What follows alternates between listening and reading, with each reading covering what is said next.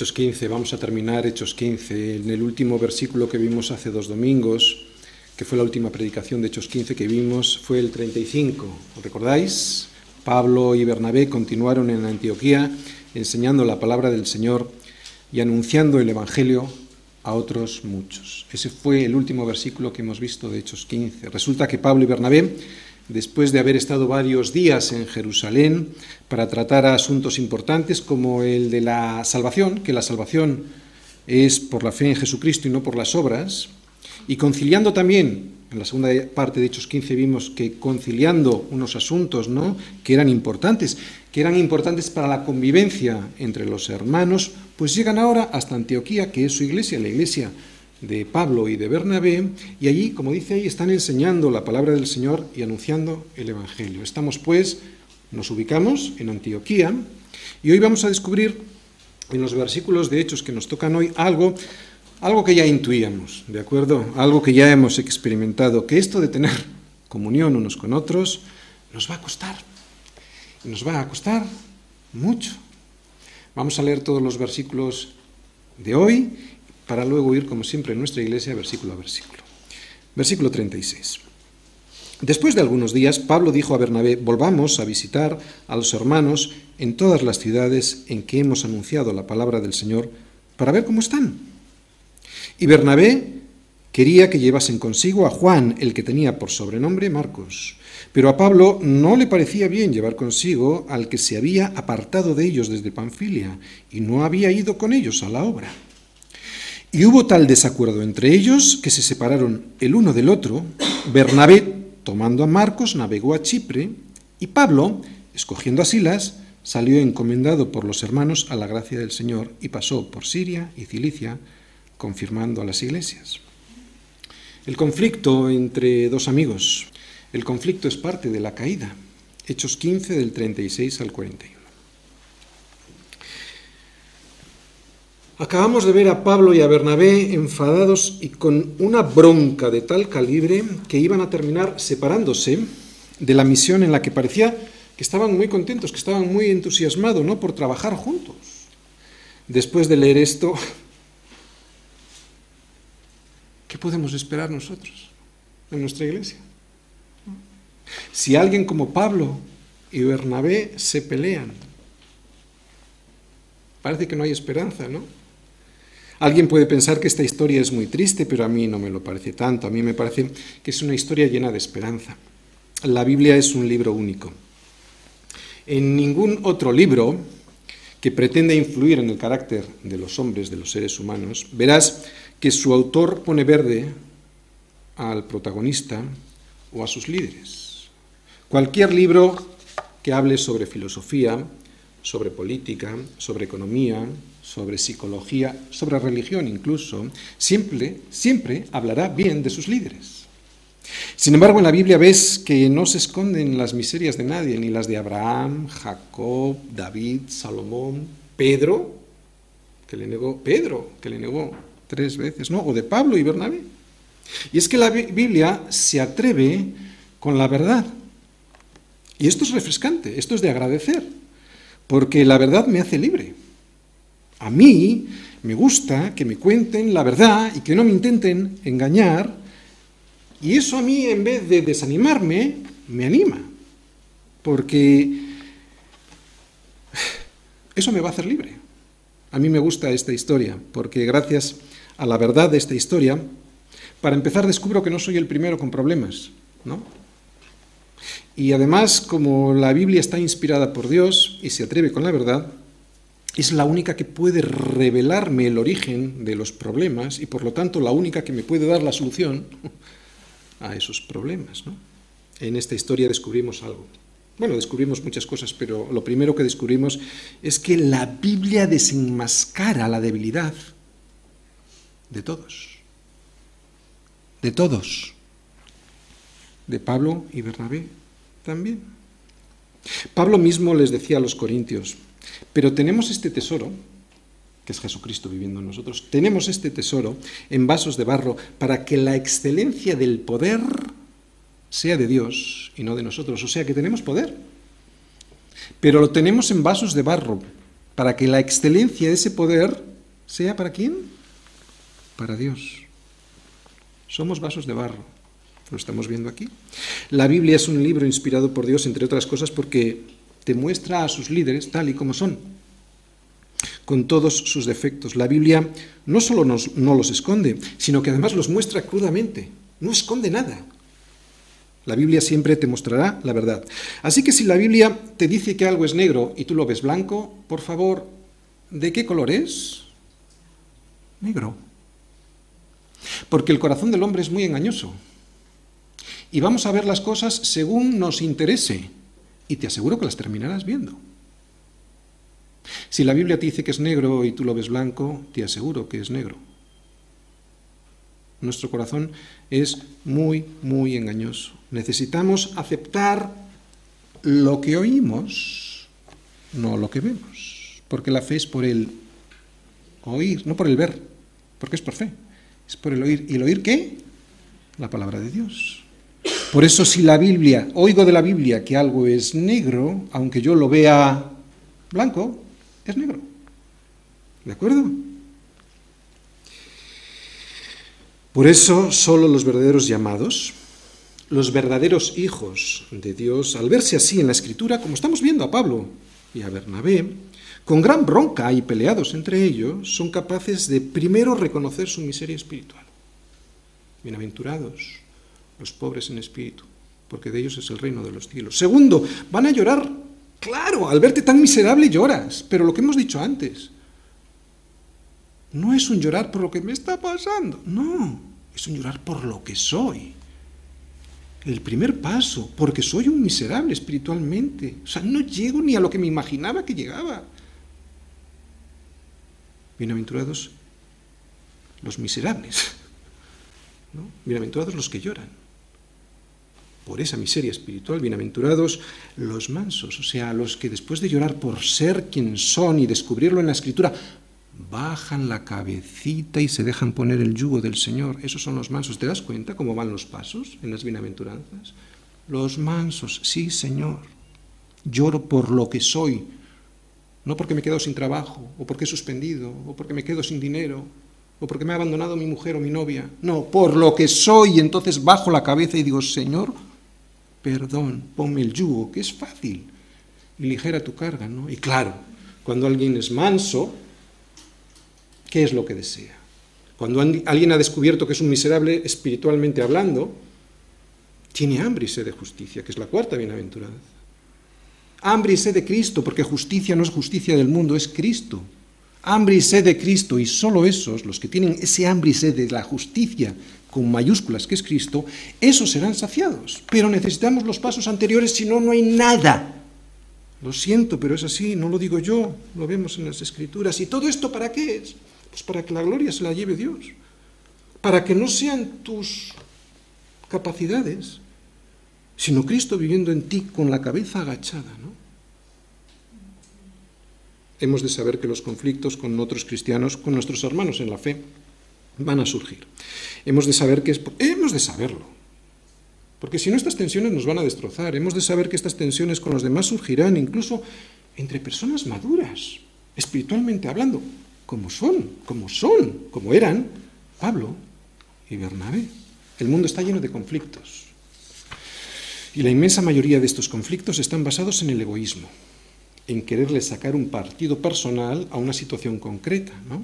A llevarme yo tajada del asunto. Pero en este caso no es así. Las diferencias que tenían Pablo y Bernabé estaban basados no en sus intereses personales, y ahora vamos a ver por qué, sino en la forma diferente que tenía cada uno de ver la situación, o sea, de ver cómo iban a llevar a cabo la misión. Las diferencias, pues, surgieron sobre el método para llevar a cabo la misión, no sobre la misión en sí. Esto es un conflicto honesto y sincero, no egoísta. Y el conflicto honesto y sincero siempre produce dolor, siempre y por varios motivos. Por lo menos dos yo he visto. Primero, porque amamos a nuestros hermanos y nos produce dolor, inmenso dolor, no entendernos con aquellos a quienes amamos. Y segundo, porque pensamos que si somos cristianos nunca debería haber conflicto. Pero hemos de estar preparados para esto. En la iglesia surgirán conflictos, que no te quepa la menor duda, Y si tuvieras dudas, mira estos versículos. Alguien podría pensar que entre los diáconos de nuestra iglesia y yo, vosotros los conocéis, no hubo nunca ningún conflicto. Nos veis tan unidos y fieles, y la fidelidad es un valor muy importante, es necesario en el ministerio ser fiel. Nos veis, como digo, tan unidos y fieles los unos con los otros que pensáis que nunca han surgido conflictos y dificultades. Pues estáis muy equivocados. Las ha habido, y algunos de esos conflictos ha llegado tan lejos que parecía que íbamos a desembocar en una dolorosa y definitiva separación. Así que hemos de saber que los conflictos surgirán. Pero lo importante que debemos saber es lo siguiente, que mientras no sean estos conflictos sobre cosas que afecten a la salvación, sobre cosas sobre las que no debemos negociar, podemos y debemos hacer todo lo posible para que esas dificultades no nos separen. Luego entraremos en el fondo del asunto ¿no? de Pablo y Bernabé. Pero simplemente adelanto que pudiera ser que los dos tuvieran razón. Razones, cada uno de los de ellos suficientes como para argumentar sus posiciones, ¿no? sus posturas. Yo no me atrevo de verdad a decir quién estaba en lo cierto. Hay gente que se atreve, yo no lo veo así. Lo único que sé, y esto sí me atrevo a decirlo, es que Dios es soberano. Dios es soberano y que no va a comprometer su soberanía por nada en el mundo, y mucho menos por una cuestión de discrepancia en el método. Que haya conflictos no significa que haya falta de madurez en la Iglesia. Yo no creo que Pablo y Bernabé fueran inmaduros espiritualmente hablando. No es bueno que nosotros nos peleemos, pero si ocurre que por lo menos sea por una cuestión como esta, ¿no? No por una cuestión de egoísmo personal, que sea una cuestión, por ejemplo, de evangelismo. Por eso digo que no era una cuestión egoísta, porque Pablo y Bernabé estaban poniendo todo a disposición del Señor. ¿De acuerdo? Si no llegamos a un acuerdo, pues que sea como esto. Y que esto, bueno, pues produzca, como en este caso, pues dos equipos misioneros, ¿no? Pero sin ira, sin enojos. El problema no es tanto el conflicto, porque van a surgir los conflictos, sino la forma en cómo solucionamos nosotros nuestros conflictos. Recuerdo una vez que llegué a una iglesia a la que me invitaron a predicar y allí yo observé un conflicto entre dos personas del grupo de alabanza. Resulta que ese problema terminó dividiendo al grupo en dos, de manera que se convirtieron en dos grupos de alabanza. En principio estaba la cosa como muy bien, ¿no? Uno dirigía la alabanza un domingo y otro grupo dirigía el siguiente domingo la alabanza. Con el paso del tiempo me enteré que Dios, después de haber, probado los corazones de las personas, puso a cada uno en su lugar en aquellos grupos. Resultó que no todos los corazones estaban bien enfocados. Resultó que había egoísmos personales en el conflicto. En el ejemplo de hoy pasó lo mismo, pero al revés. Porque viendo con el paso del tiempo la vida de Pablo, de Bernabé y de Juan Marcos, y viendo dónde llegó Juan Marcos, ¿eh? yo estoy seguro que Dios hizo que todas estas cosas ayudaran a bien. Vamos a ir versículo a versículo para aprender, aprender algo práctico para nuestras vidas y para la comunión de la Iglesia. Versículo 36. Después de algunos días, Pablo dijo a Bernabé, volvamos a visitar a los hermanos en todas las ciudades en que hemos anunciado la palabra del Señor para ver cómo están la iglesia de Antioquía era una iglesia grande, había crecido mucho y que incluso antes del primer viaje misionero ya tenían profetas que predicaban y maestros que enseñaban la palabra del Señor. Que hubiera gente preparada para predicar y para enseñar fue lo que permitió que Bernabé y Pablo pudieran salir hacia su primer viaje misionero en Chipre y Asia Menor. Ahora ya de vuelta de aquel primer viaje misionero que ya hemos visto y después de su visita a Jerusalén para tratar aquellos asuntos importantes que afectaban a la iglesia, vemos que están aquí en Antioquía enseñando y evangelizando durante algún tiempo. Fijaros lo que dice Pablo, le dijo a Bernabé, volvamos a visitar a los hermanos en todas las ciudades en que hemos anunciado la palabra del Señor para ver cómo están. Y me encanta este versículo porque ahí deduzco, ahí me enseña cómo es el corazón de Pablo vamos allí para ver cómo están. ¿no? Estaba deseando volver por aquellas ciudades, y eso que lo habían matado en Listra, apedreado. ¿eh? Vamos allí por aquellas ciudades para ver cómo están. aquella, aquel primer viaje que le ocasionó tantos problemas. Sin embargo, estos problemas no centraban la vida de Pablo, sino que tenía el amor de querer volver a visitar a sus hermanos por si necesitaban ayuda, por si necesitaban consuelo, por si necesitaban ser confirmados en la fe. Pablo y Bernabé, sabéis, están en su casa, Antioquía es su casa, estaban en su iglesia, Antioquía es su iglesia, es una iglesia ya establecida y es más, no solo era su casa y era su iglesia, es que ellos eran los líderes de la iglesia, estaban muy cómodos en Antioquía. Y sin embargo, toman la decisión de salir de esa comodidad para correr unos riesgos que ya sabían, no eran probables, sabían, porque ya lo habían experimentado en su primer viaje, ¿no? Y todo tan solo por el amor hacia aquellas personas que tenían en las iglesias de Asia Menor y en Chipre. Algo para nosotros. ¿Cuántos de nosotros estamos dispuestos no solo ya a alejarnos de nuestras casas, de nuestra iglesia, para ir a otras ciudades a predicar el Evangelio, sino simplemente dispuestos para abrir nuestra casa para que sea de bendición a otros que no conocen a Cristo? Gracias a Dios yo sé que en esta iglesia prácticamente todos estáis dispuestos y disponibles, pero preguntarnos esto habitualmente está bien para saber, porque es una prueba, ¿no? Un test para nosotros para saber si somos o no somos. Porque tenemos que recordar que la iglesia no es algo a lo que se viene y nada más, es algo que se es. Los miembros de un cuerpo son, no van. Así que vemos que Pablo y Bernabé estaban dispuestos a marcharse de sus casas, dispuestos a dejar sus comodidades y dispuestos a ir, a viajar otra vez, para ser de bendición a otras personas, algunas de las cuales ni conocían. Alguien puede decirme que estos versículos no son para él porque, como no ha sido llamado a ser un misionero, pues no es así, porque todos hemos sido llamados a ser misioneros por lo menos en nuestro sitio de influencia, ¿no? en el colegio, en la universidad, en la oficina, en el mercado, estés donde estés, ese es tu lugar de influencia. Y Dios te ha puesto ahí con el fin de que lleves la verdad de Jesucristo a los demás. Eso es ser un misionero. Puede que no como Pablo y como Bernabé, un misionero de gran alcance, pero un misionero al fin y al cabo. De hecho, nuestras células en casas se han de convertir en eso, en células misioneras para llevar a los que tenemos más cerca el conocimiento de Cristo. Son agentes, somos agentes misioneros locales, es cierto, pero misioneros al fin y al cabo. Llevamos nosotros en Semilla muy poquito tiempo como iglesia y nuestras células también llevan mucho menos tiempo, ¿no? Y se están en principio las hemos comenzado como células de discipulado y es muy interesante, necesitamos el discipulado.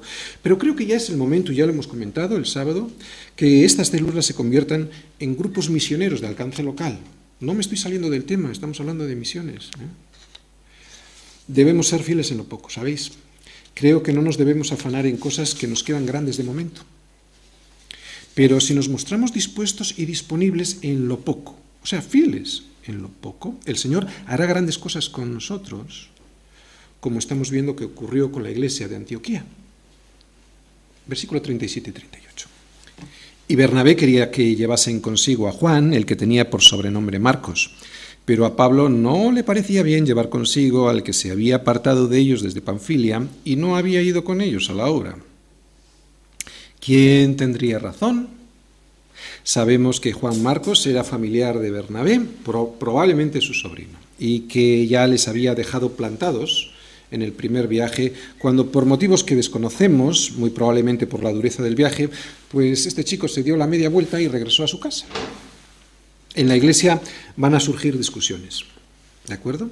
Ya lo hemos dicho antes, pero por lo menos que sean cuestiones de importancia, no cuestiones cosas de niños, no por celos, por, amarguras personales, por pretender yo ser el centro, porque alguien no me saludó, etcétera. La pelea no es buena, no es bueno el desacuerdo, pero si nos vamos a pelear, que sea por algo de importancia, como estamos viendo en este versículo, ¿no? No porque alguien no me saludó en la iglesia. Pablo y Bernabé iniciaron una discusión y la terminaron con gran desacuerdo. No lo vemos en este versículo, lo ya lo hemos leído antes, lo veremos en el siguiente versículo, pero no fue por una cuestión sin importancia, yo creo que era una cuestión que se debía de tratar. Fijaros, Pablo pensaba que Juan Marcos era un desertor. Ya lo había demostrado en el viaje anterior, y no se puede confiar en una persona así, ya que los puede volver a dejar en la estacada. Las ciudades a las que iban a volver a visitar eran ciudades peligrosas, ya lo habían experimentado en su primer viaje. Pablo pensaba, y con razón, que en este viaje se necesitaban unos compañeros fieles que no les abandonaran con la primera dificultad que se presentase, porque entonces si les volvían a apedrear no tendrían hermanos que les rodeasen, como ya había ocurrido en Listra, y les llevasen dentro de la ciudad, ¿no? Nos levanten del suelo, necesitamos hermanos que sean fieles para que nos levanten del suelo. Los tres sabían que estos viajes eran muy peligrosos y que si alguien te abandona a la mitad del camino, pues corres mucho peligro. Pablo, pues, no estaba dispuesto a llevar a Juan Marcos porque ya había demostrado su infidelidad. Bernabé, sin embargo, pensaba que Juan Marcos merecía una segunda oportunidad. De hecho, Bernabé, ¿sabéis, recordáis? Que significaba hijo de consolación. Bernabé era un consolador nato, ¿no? O sea, era alguien que estaba constantemente consolando a las personas. De hecho, ya lo había hecho con Pedro, eh, con Pablo, ¿os acordáis? Pablo, cuando después de su conversión, cuando quería ir a visitar a los apóstoles en Jerusalén, los apóstoles no le quisieron recibir, le tenían pánico, le tenían miedo, había sido un perseguidor de la iglesia y sin embargo fue Bernabé quien presentó a Pablo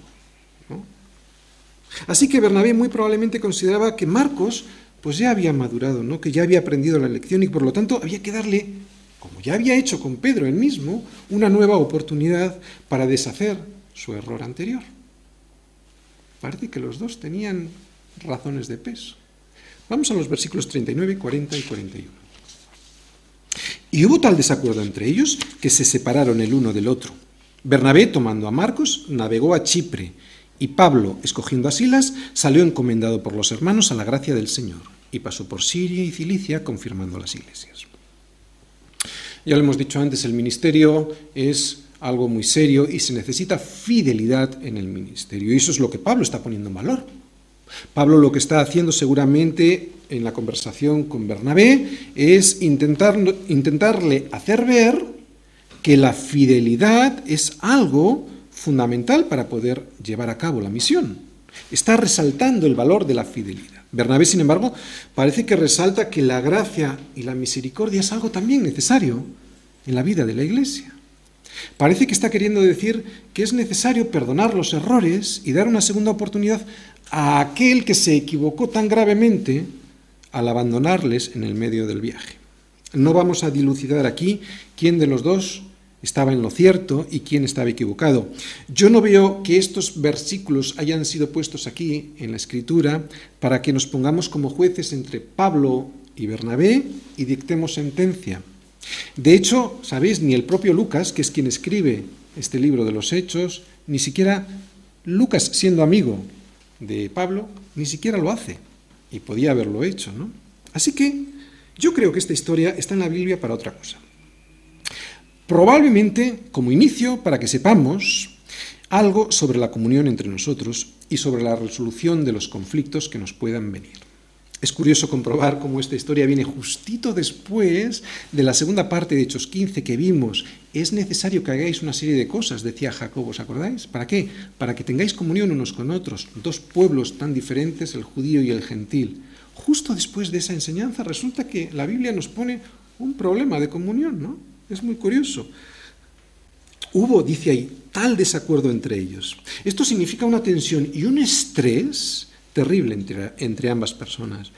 Significa diferir hasta tal punto que hay un dolor intenso, un dolor inmenso por lo que ocurre. Cada uno estaba convencido delante del Señor que tenía razón. Y como consecuencia, pues defienden sus posturas fuertemente, hasta el punto de que como no hay acuerdo, pues los dos se separan y se van en direcciones diferentes. Pero en todo esto no parece haber ni violencia ni intenciones egoístas. Hemos comentado antes eh, la vida de Bernabé y de Pablo. Pablo le debía mucho a Bernabé, lo hemos comentado hace un momentito, ¿no? Y nunca hubiera permitido Pablo que una situación sin importancia, una situación que no tuviera realmente algo por lo cual ponerse en contra, Pablo no lo hubiera permitido y lo mismo Bernabé, ¿no? Los dos se querían, los dos se amaban profundamente. Pablo y Bernabé eran dos grandes amigos. Por eso digo que no había una cuestión personal entre ellos. Se amaban profundamente. Eran, como digo, dos grandes amigos que se separaron porque no llegaron a encontrar un acuerdo para llevar a cabo la misión que Dios había puesto en sus corazones.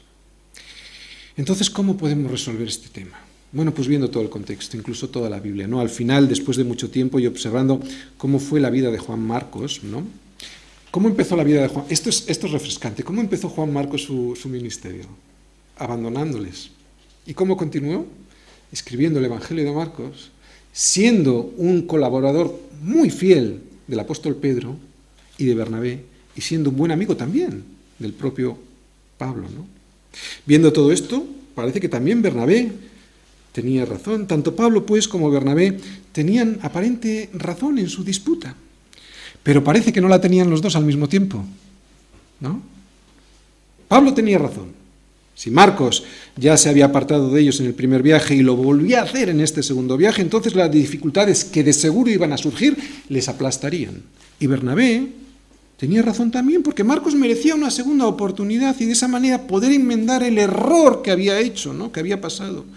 Y como hemos dicho, Bernabé ya antes lo había hecho con Pablo y seguramente ahora mismo Bernabé no entendía cómo Pablo, que había sido el depositario de esa misericordia y de esa gracia del propio Bernabé, ahora se estaba oponiendo. ¿no?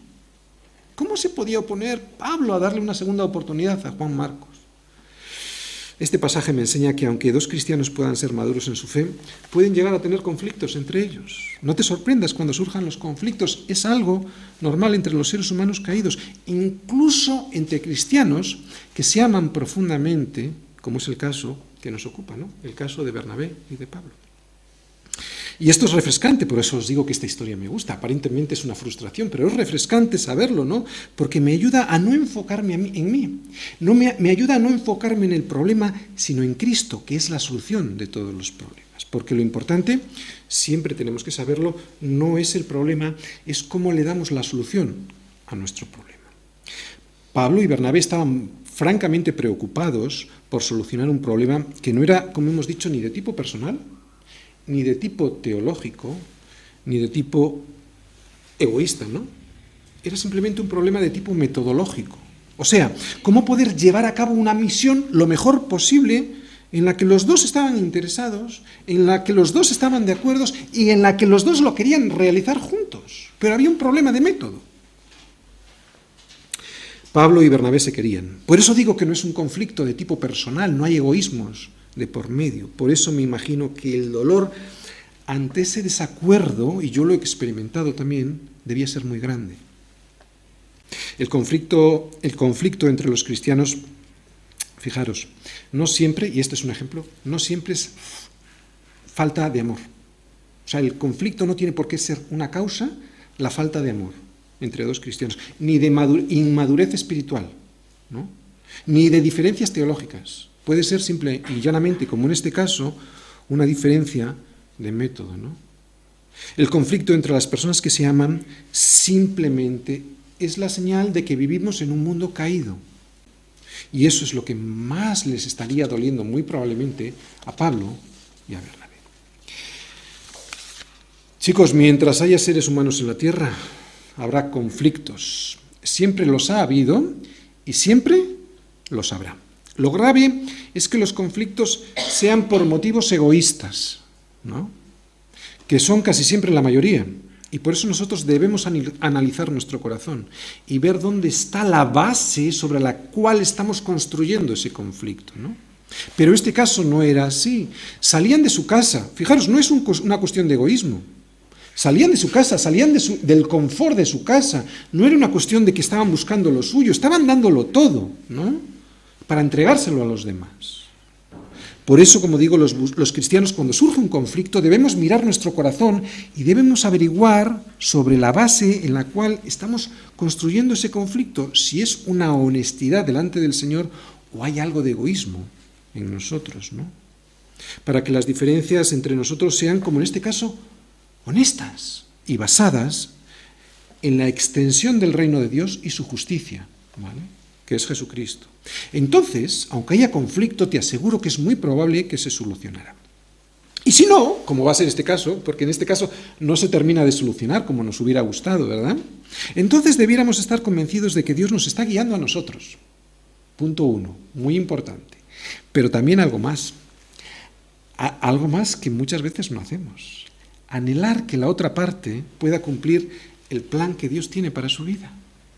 O sea, orar, confiar, desear, anhelar que el Señor se haga cargo del otro que no lo abandone, ¿no?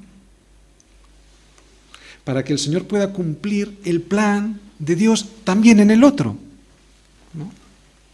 no debemos hacer lo contrario, que es lo que habitualmente suele ocurrir, a que sí. Desear que fracase mi hermano para que así todo el mundo sepa que era yo quien tenía la razón, que era yo a quien tenía a Dios de mi parte.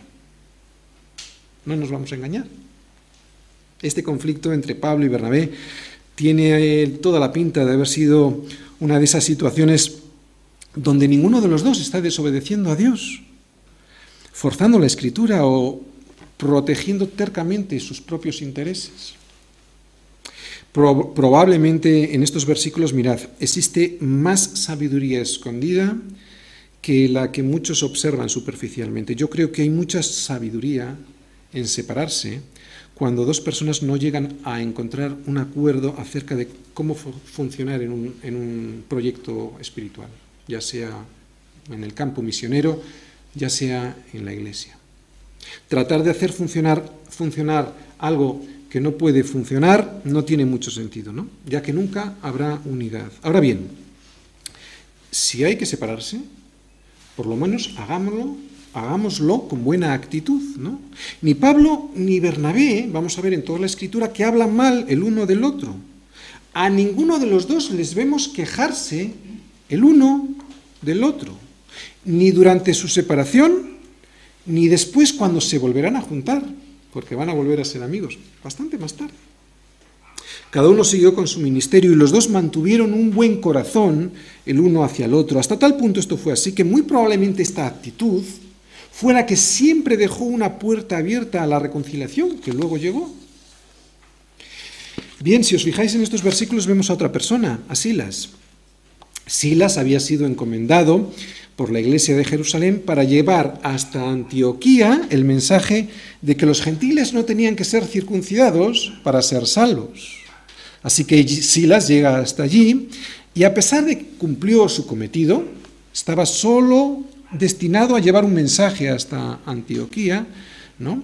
probablemente también incluso explicó ese mensaje a la iglesia, a los hermanos en la iglesia, decide quedarse por un tiempo en una iglesia que no era suya, y esto es importante. Vemos pues que Sila es una persona que era fiel en lo poco. Pablo debió ver este corazón dispuesto de Silas y después de un tiempo de verle así, servir en lo poco, se animó para escogerle en este segundo viaje misionero. No sabemos lo que estaba haciendo Silas en la iglesia de Antioquía, pero sabéis, probablemente no hacía nada importante, porque si hubiera hecho algo importante, muy probablemente Lucas hubiera dicho. Es muy probable que simplemente estuviera sirviendo en cosas intrascendentes, aparentemente, ¿no? Pero Pablo detectó esto, que era fiel en lo poquito. Y aquí es donde nosotros podemos aprender algo, ¿no?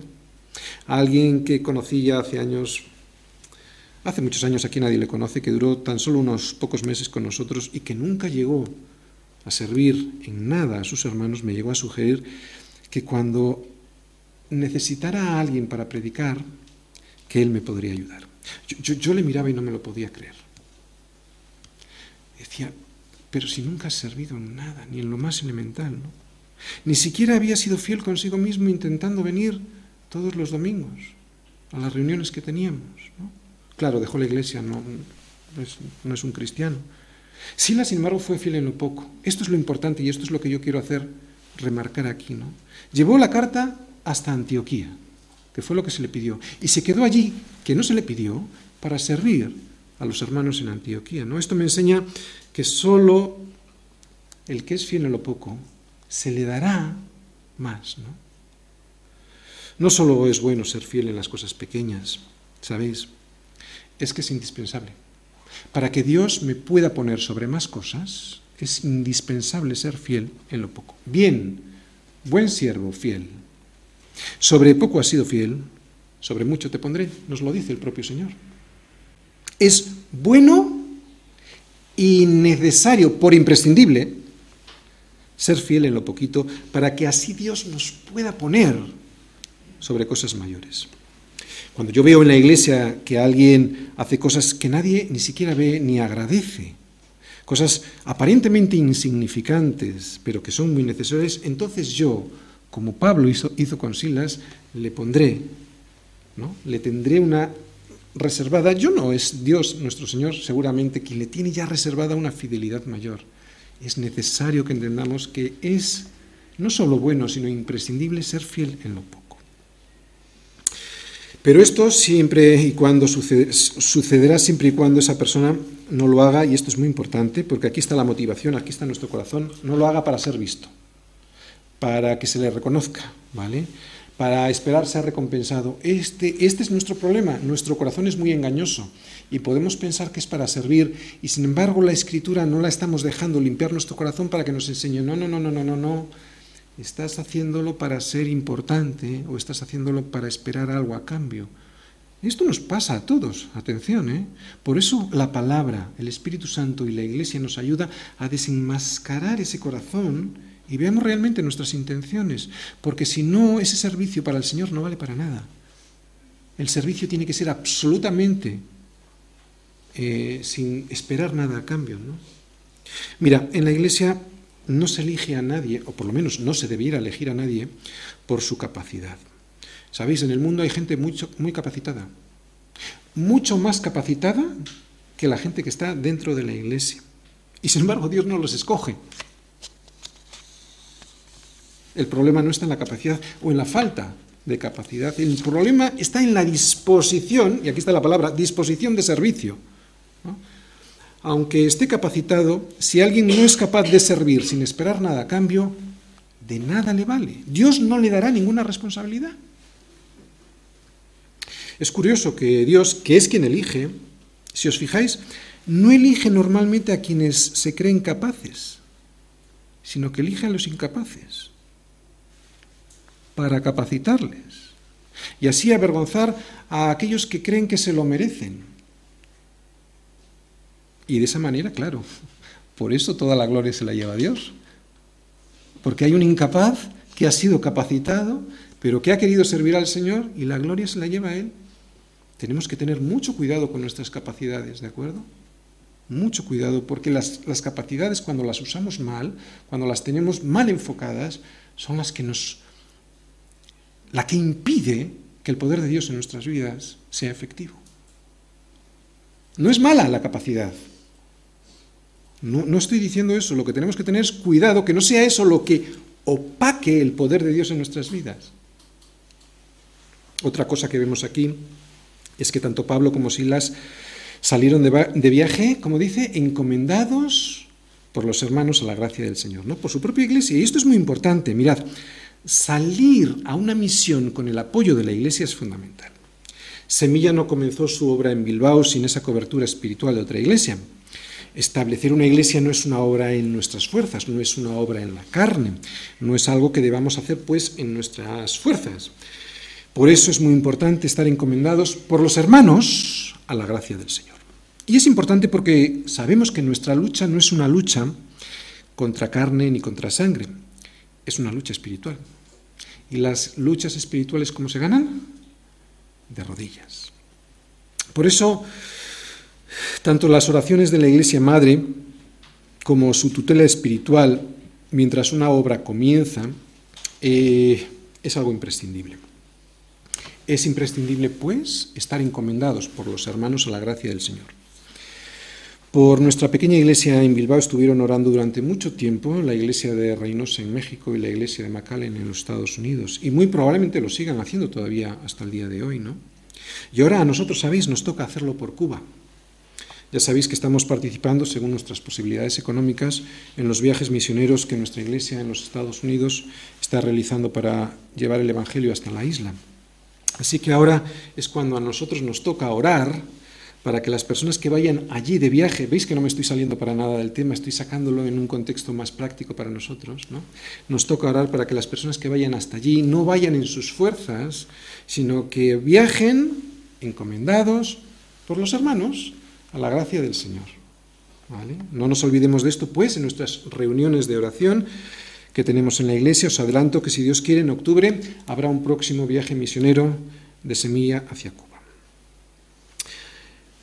Antes de abandonar este versículo y hacer un pequeño resumen, el encomendarse a la gracia del Señor, ¿sabéis lo que provocó?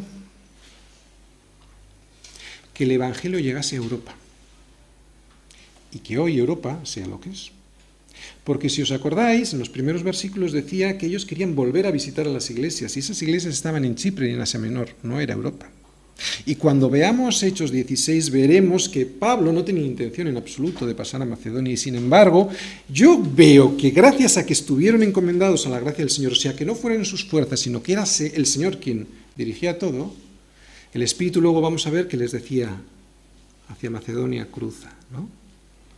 Es muy importante no hacer las cosas en nuestras fuerzas, sino dejarnos guiar por la gracia del Señor. Resumen.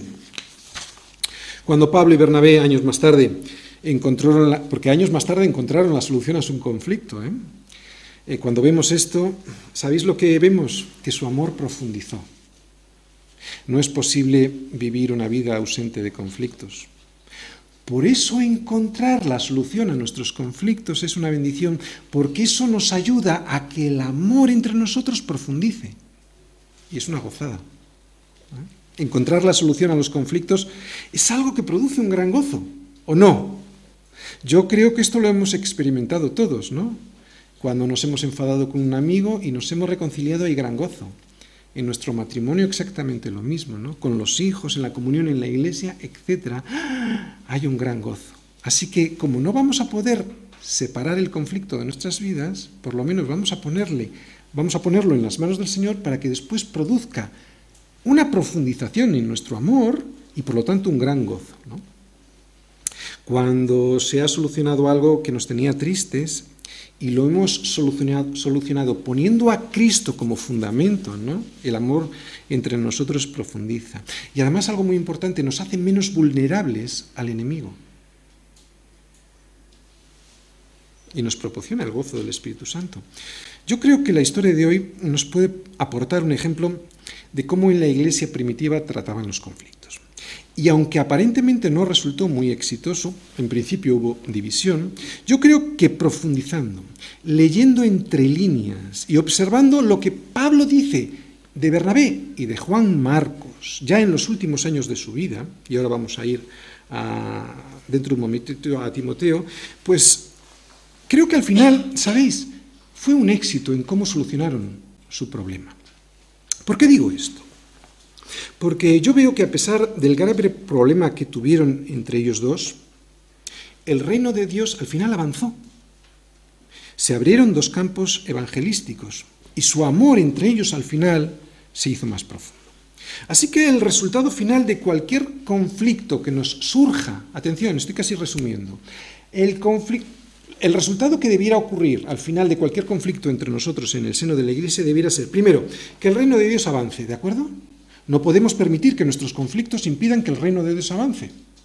Por lo tanto, cualquier conflicto debiéramos aprovecharlo, como estamos viendo en este conflicto entre Pablo y Bernabé, para que el reino de Dios avance. Y el reino de Dios, a pesar de la división, avanzó. Y segundo, que el amor se haga más profundo entre nosotros. Y yo veo que así se cumplió en este caso.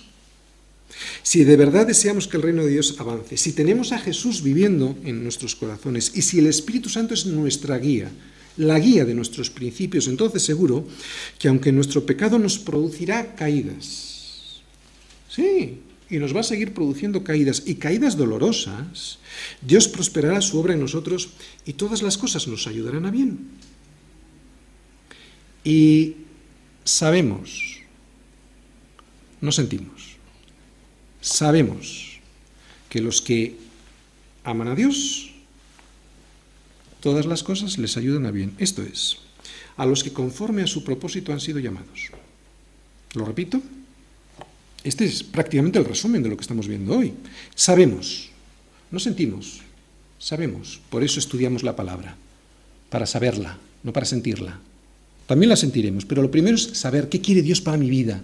No estoy hablando de un asunto teológico e intelectual, sino quiero saber, Señor, cuál es tu propósito en mi vida. Por eso sabemos que los que aman a Dios, o sea, cuando sabemos esto aquí y lo bajamos al corazón, ¿Qué es lo que va a producir? Que todas las cosas, o sea, la voluntad, ayudarán a bien. ¿Os dais cuenta? En este versículo está mente, corazón y voluntad en un mismo propósito. ¿Quiénes son estos? Los que, conforme a su propósito, su propósito han sido llamados. Chico, ¿quieres que te vayan bien las cosas? Entérate cuál es el propósito para el cual fuiste llamado. Cuando te enteres cuál es el propósito para el cual fuiste llamado, no digo el propósito general, ese lo sabemos todos, es darle la gloria a Dios. Eso lo, decimos todos muy fácil. Pero ¿cómo le puedo dar ya la gloria a Dios en mi trabajo, en mi, en mi casa, en mi... Concretamente, bueno, necesitamos saber cuál es el propósito de Dios en nuestras vidas para que las cosas nos ayuden a bien. Dios prosperará su obra en nosotros, sí, y todo nos ayudará bien, pero necesitamos conocer el propósito concreto que Él quiere para nuestra vida, ¿no? Quizás no lo veamos inmediatamente, como inmediatamente no lo vieron ni Pablo ni Bernabé en este conflicto, ¿no? Pero si realmente hay amor al hermano y disposición de ser usados por el Señor, seguro que tarde o temprano veremos que Dios hace todas las cosas bien en nosotros, aunque a su tiempo, en el tiempo del Señor. ¿Y esto que produce en nosotros? Paciencia, y además, al saber que es Él quien lo hace, produce toda la gloria para Dios. Unos 20 años después de aquel inicial fracaso de Juan Marcos, cuando el pobre se dio la vuelta y no quiso seguir en el viaje para el cual había sido, bueno, se había comprometido, ¿no? Con Pablo y con Bernabé.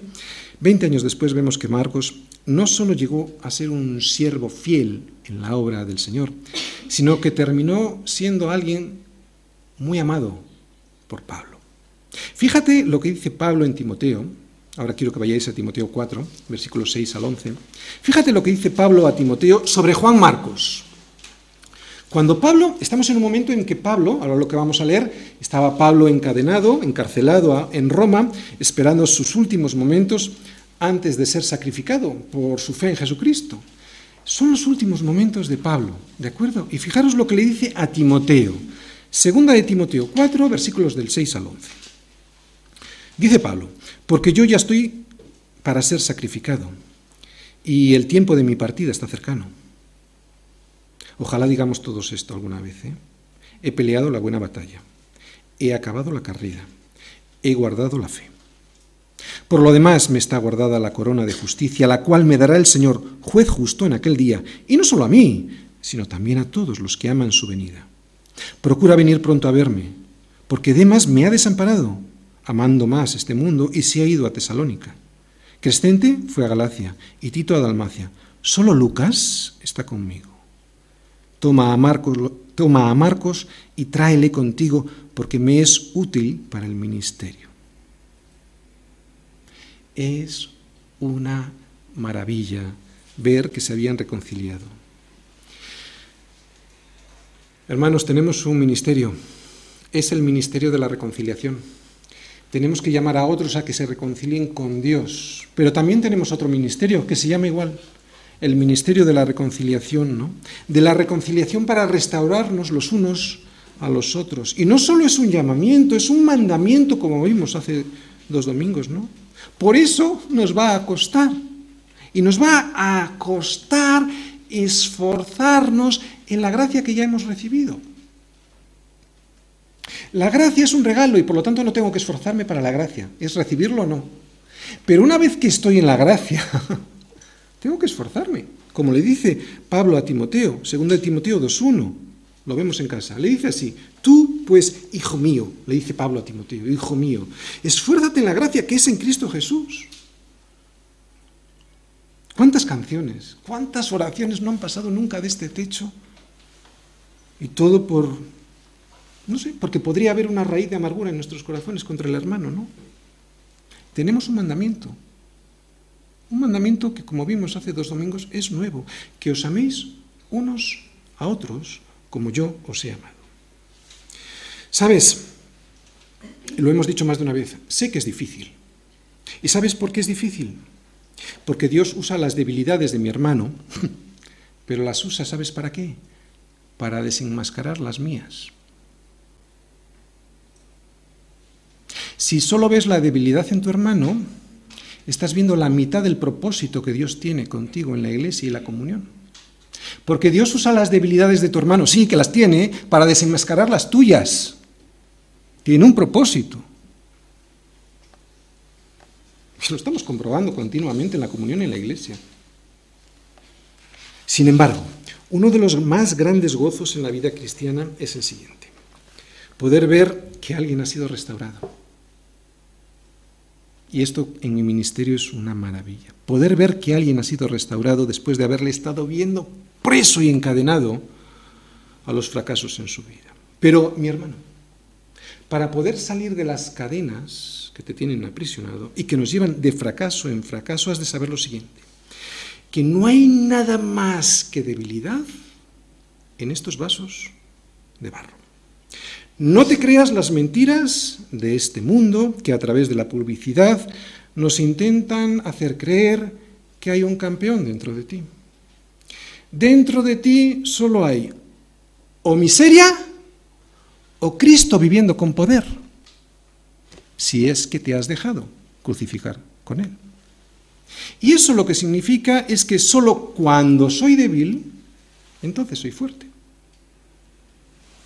El único estorbo que podemos encontrar al poder de Dios actuando en nuestras vidas es tu autosuficiencia. Cuando reconozcas tu debilidad y te humilles delante de Jesucristo, entonces se te abrirán los cielos. Hoy Dios te va a llamar para que hagas eso. Hoy Dios podría ser un día en el que se te abran los cielos y descubras cuál es el verdadero llamado de Dios para tu vida. ¿Y sabes cómo empieza ese llamado? Poniéndote de rodillas y reconocer que tú y tus supuestas capacidades no sois, no sois nadie. Y si no, mira a Pablo y a Bernabé. ¿Crees que eres más capaz que ellos? Y sin embargo, mira dónde terminaron, ¿no? Estropearon el plan inicial que Dios tenía para ellos. Y además lo hicieron con gran desacuerdo entre ellos. De verdad, esto era una bronca monumental. ¿eh? Todas las supuestas capacidades que pensamos que tenemos solo nos van a llevar de bronca en bronca, de problema en problema, con mis hermanos, con mi esposa, con mi esposo, con mis amigos, con mis hermanos en la iglesia. Tenemos la vida deshecha, pero pensamos que es por el problema del de enfrente, ¿no? que son los demás los que tienen la culpa. Y esto a lo que conduce, esta autosuficiencia, a lo que conduce es a la destrucción. Pero hoy el Señor está aquí para decirte algo. ¿Vale? Señor, reconozco cómo está mi vida. Y anhelo que seas tú quien la dirija, ¿no? Anhelo dejar de ser aquel que pensaba que era. Estoy cansado de ir en mis fuerzas. Y pensar que al final todo se solucionará y resulta que no se soluciona. Ya no más mi Señor. Desde ahora te dejo el control y me humillo ante tu Hijo. Perdóname, Señor, te entrego mis capacidades, mi autosuficiencia y me rindo a tu soberanía. ¿Quién soy yo, Señor? Viendo a tu hijo colgado en la cruz, ¿quién soy yo? Tu hijo, el que hizo todo y para quien se hizo todo, ¿no? Y todavía me estoy jactando de que alguien me debe algo.